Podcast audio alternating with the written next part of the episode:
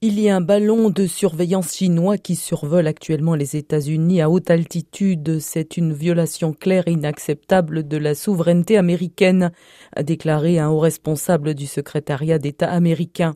Résultat, la visite d'Anthony Blinken à Pékin, prévue dimanche et lundi, est donc reportée et sera reprogrammée quand les conditions seront réunies, a-t-il ajouté, tout en se disant confiant dans la capacité des États-Unis à maintenir le dialogue avec Pékin.